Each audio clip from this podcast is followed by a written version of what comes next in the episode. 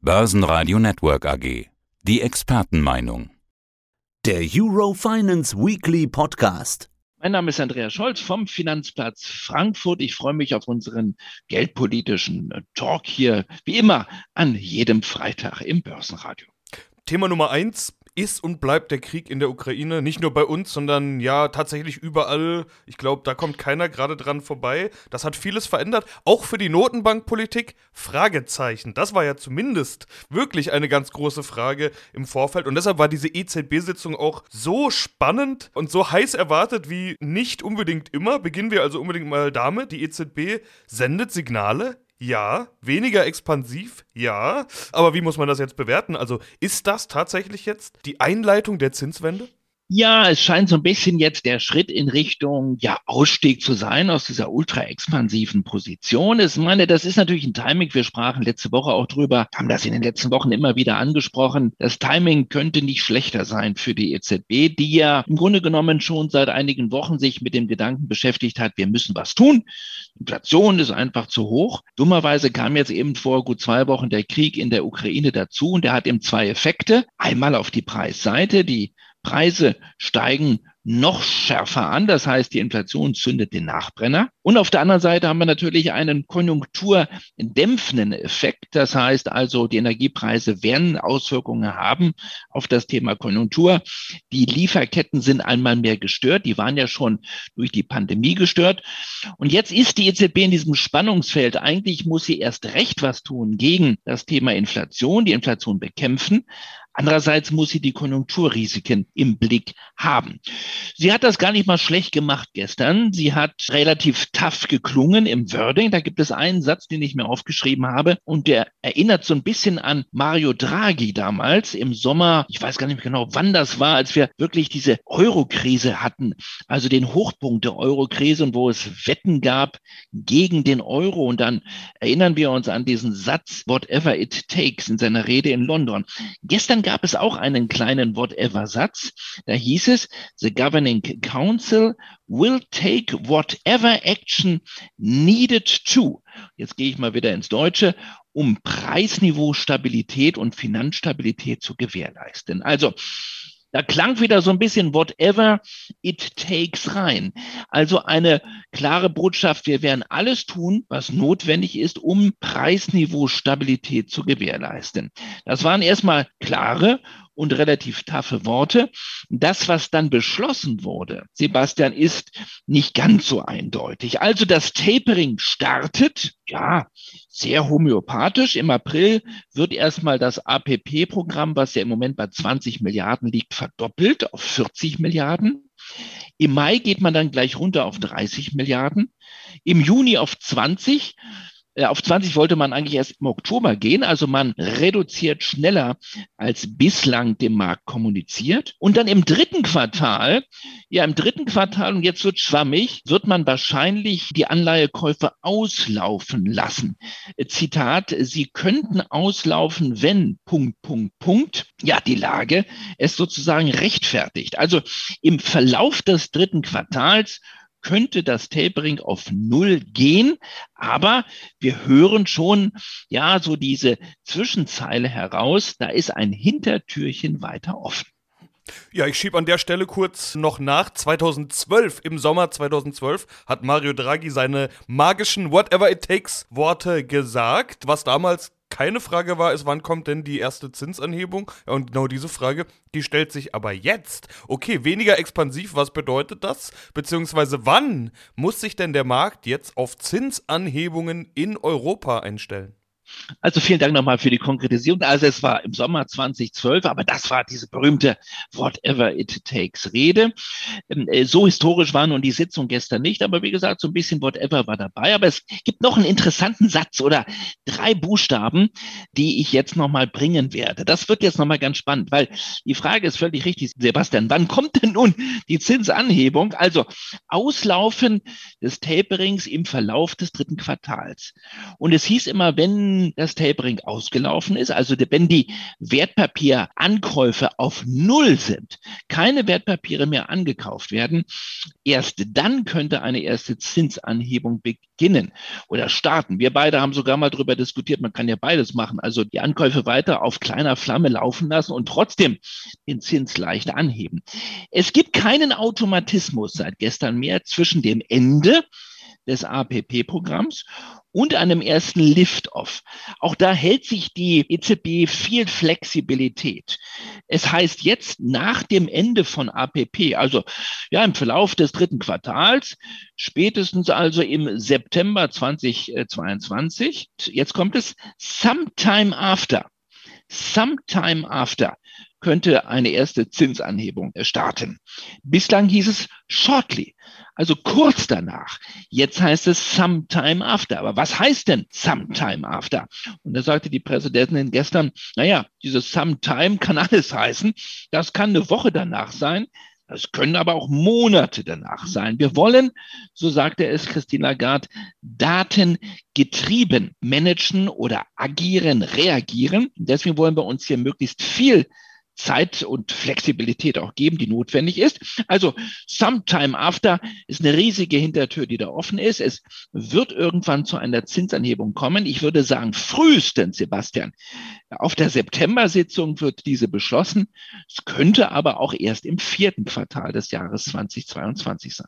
Ja, und datengetrieben oder Database, da wissen wir ja ganz genau, welche Daten damit gemeint sind. Inflation, die sind das große Problem der Notenbank und der Notenbank kennen. Der Krieg, der macht das nicht besser. Alle reden über Energiepreise. Tanken ist so teuer wie nie, auch das momentan auf allen Kanälen. Und die Weizenpreise, die schlagen sich ja noch gar nicht so richtig durch. Also von einer üppigen Ernte im Sommer aus der sogenannten Kornkammer Europas, Ukraine und auch aus Russland braucht man in diesem Sommer ja wirklich nicht zu rechnen. Das heißt, diese Preise, die ziehen erst noch so richtig an.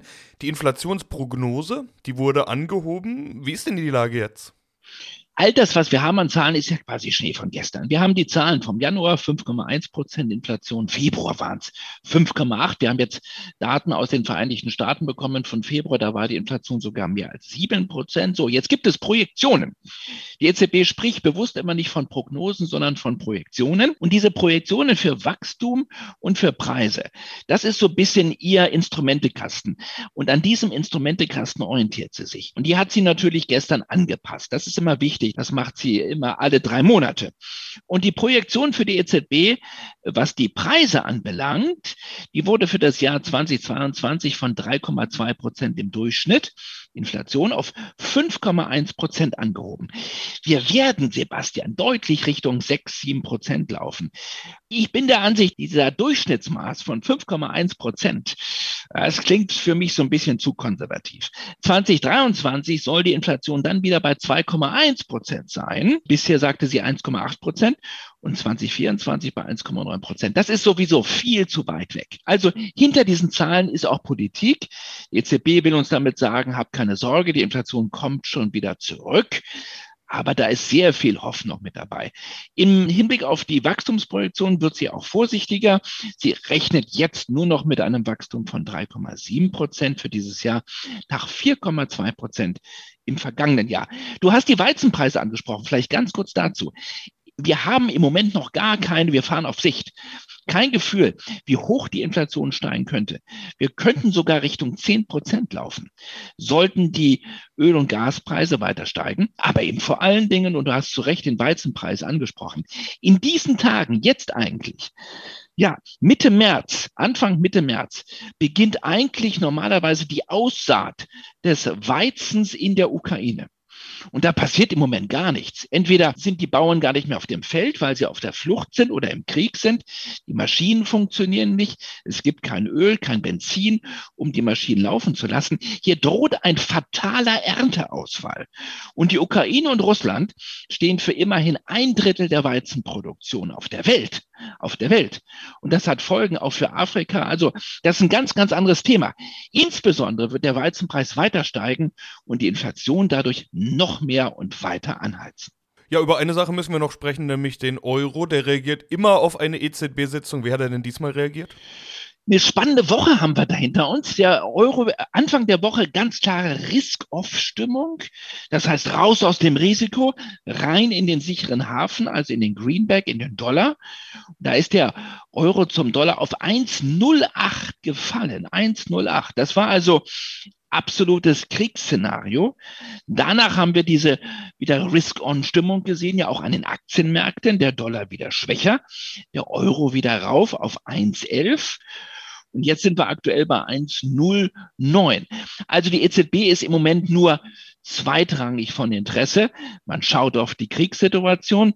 In dem Moment, wo es danach aussieht, dass es keine ähm, ja, Friedensverhandlungen gibt, die erfolgversprechend sein könnten, wird der Euro wieder schwächer werden, weil das Geld dann in den sicheren Hafen geht, also in den US-Dollar. Und das Thema Geldpolitik ist jetzt im Moment zweitrangig. Sollte es wirklich zu vielleicht sogar doch zwei Zinsanhebungen kommen im dritten, vierten Quartal 2022, dann könnte könnte das den Euro wieder stärken, aber das ist noch sozusagen ein Thema von über übermorgen. Ja, die Zinswende, die ist auf jeden Fall im Raum, wenn auch noch nicht heute oder morgen oder vielleicht übermorgen, warten wir das mal ab. Äh, die Bankaktien, die reagieren auf sowas ja meistens positiv. Wir haben das im Vorfeld schon gesehen, als einfach schon die Stimmung da war, jetzt könnte was passieren. Dann haben die Bankaktien überall schon angezogen, auch die Deutsche Bank. Die Aktie war aber zuletzt wieder gebeutelt. Äh, gestern ist der Vorstandschef jetzt rausgegangen mit einer neuen Strategie. Also das in diesen Tagen ist wirklich was Besonderes. Über Timing kann man sich, glaube ich, immer streiten. Warum macht er das gerade jetzt erstens? Und zweitens, was ändert sich denn? Also der Termin war festgelegt, ein sogenannter Investors Deep Dive, wo man tief einsteigt sozusagen für Investoren in die Zahlen und so ein bisschen den Ausblick erläutert, die weitere Strategie. Andere Banken haben das auch angekündigt für diese Tage und haben das jetzt erstmal abgesagt, beispielsweise die BNP für die nächste Woche, weil die gesagt haben, das macht keinen Sinn, was sollen wir jetzt sagen in so einer unsicheren Situation. Deutsche Bank war absolut auf Termin. Die haben gesagt, wir bleiben bei dem Termin. Wir sind auf Kurs. Dahinter ja, steckt vielleicht auch so ein bisschen diese trotzige Botschaft. Also na, unabhängig von der Kriegssituation, wir fahren unsere Strategie weiter. Und die bedeutet Wachstum. Die Deutsche Bank will weiter wachsen. 3,5 Prozent bis 4,5 Prozent Ertragswachstum pro Jahr bis zum Jahr 2025 will man bei 30 Milliarden Erträge sein. In den letzten drei bis vier Jahren schwankte das Haus zwischen 23 und 26 Milliarden. Die Eigenkapitalrendite soll auf mehr als 10 Prozent steigen. Und das Verhältnis Kosten und Erträge, also die sogenannte Cost-Income, soll sich weiter verbessern. Die klare Botschaft dahinter von Christian Sewing ist, wir setzen auf Wachstum, ein Teil kommt von den Zinsen, der Zins wird steigen, das macht es den Banken einfacher. Ein anderer Teil muss kommen aus dem Investmentbanking. Da weiß man natürlich, das Risiko ist da immer am größten, weil dieser Bereich am volatilsten ist.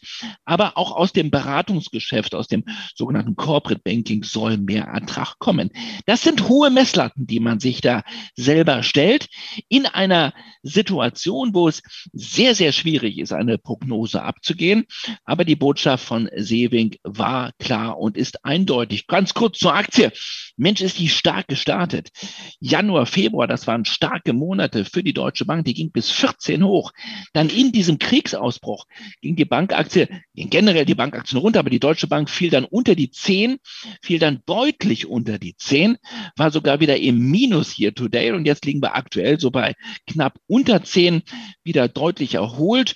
Aber es bleibt natürlich ein schwieriges Fahrwasser Wasser. Umso mutiger dieser Ausblick von Christian Sieving und der Deutschen Bank. Ja, mutig. Schauen wir mal, wie es weitergeht. Andreas, soweit erstmal vielen Dank für diesen Überblick. Besten Dank und viele Grüße aus Frankfurt.